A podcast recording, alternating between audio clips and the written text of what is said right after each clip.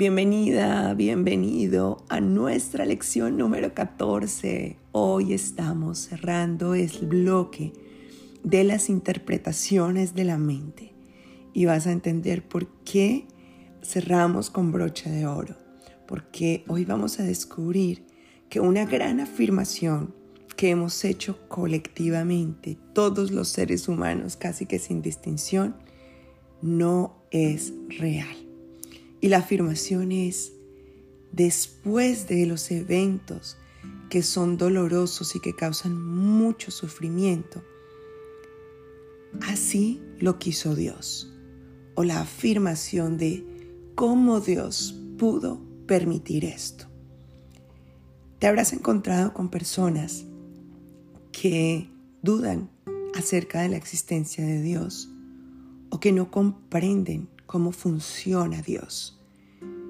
En eventos como catástrofes naturales, violaciones, genocidios, situaciones violentas, necesidades como ver que pasan niños días, semanas sin comer, enfermedades que nos preguntan alrededor las personas que no tienen fe y que de repente nosotros mismos nos preguntamos, ¿qué está haciendo Dios con todo esto? Incluso hay algunos que se han atrevido a afirmar que Dios nos está castigando porque está cansado del mal comportamiento de los seres humanos.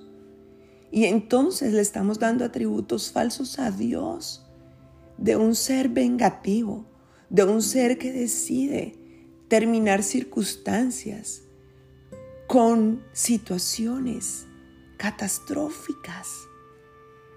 Pero realmente esto no es Dios. Y por eso creemos incluso en la posibilidad de un infierno. Pensamos que Dios creó un espacio en donde todos vamos a pagar las consecuencias de no haber sido unos buenos seres humanos.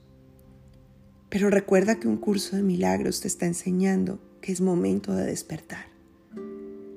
Y despertar significa encontrar el origen que ha dado lugar a todo este mundo perverso, doloroso, que hoy menciona como horroroso el curso de milagros en esta lección. Por eso te invita a que busques todos estos conceptos horrorosos que tienes del mundo. Es horroroso que haya hambre, es horroroso que hayamos tenido que experimentar el paso de un virus que acabó con tantas vidas y que continúa acabando con otras tantas. Es horroroso que nos hayan tenido que aislar y que esto esté causando esta carencia económica, esta caída del mundo en muchos sentidos.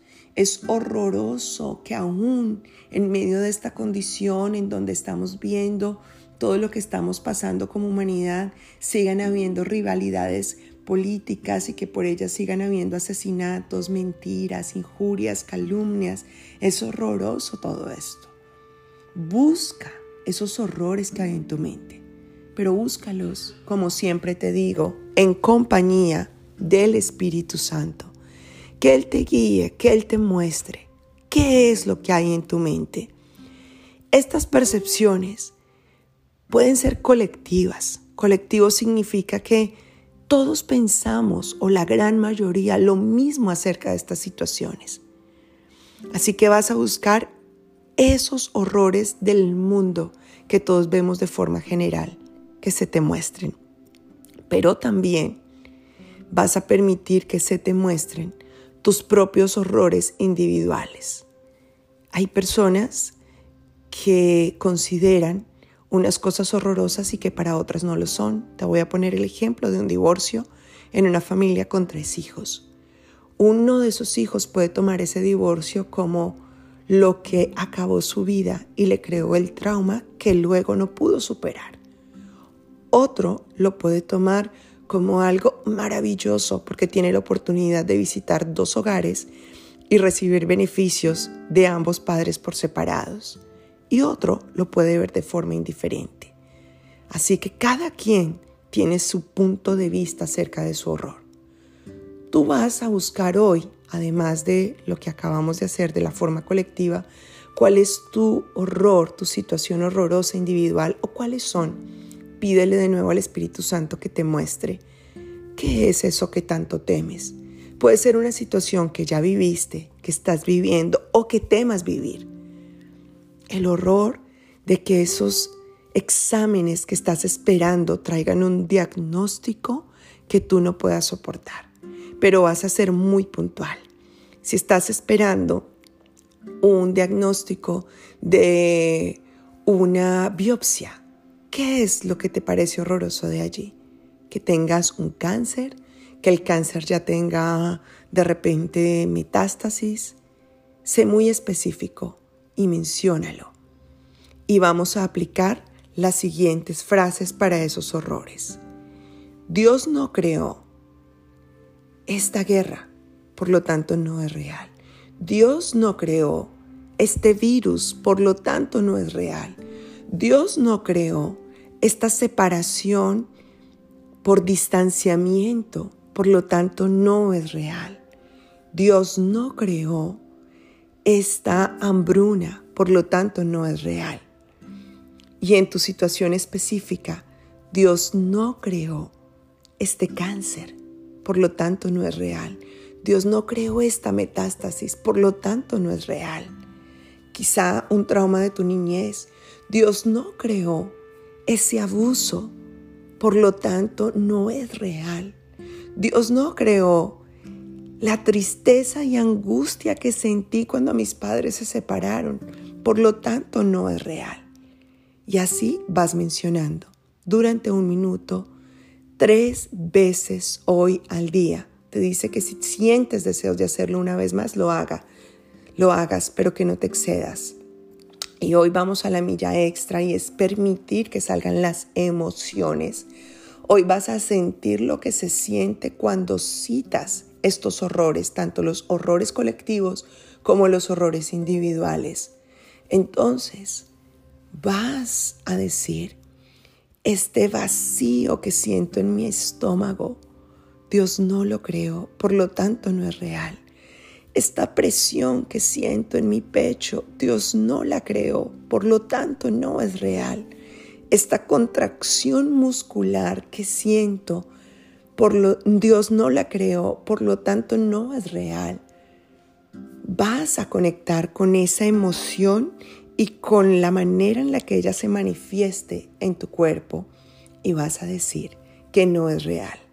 Al concluir las lecciones, las prácticas, perdón, de esta lección, vas a decir, Dios no creó un mundo sin significado. Y si en algún momento del día se te viene un pensamiento de estas situaciones horrorosas o te enfrentas a una situación que te cause terror, vas a decir, Dios no creó un mundo sin significado, no creó y mencionas la situación que estás viviendo, por lo tanto no es real.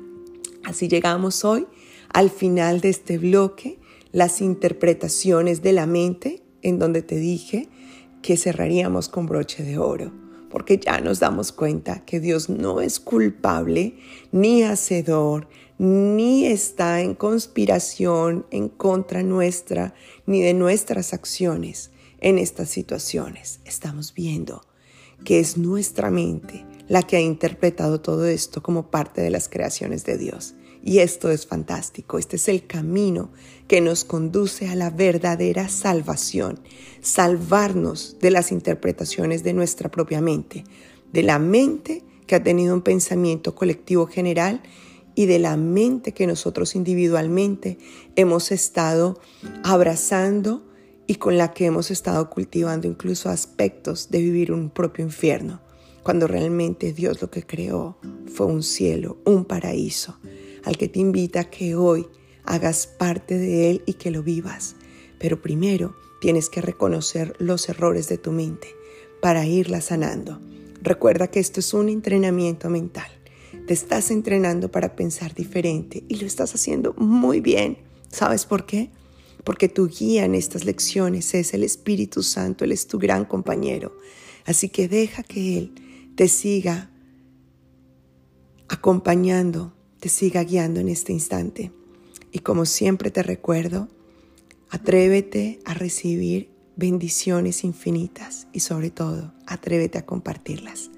Te mando un beso, un abrazo y nos escuchamos mañana.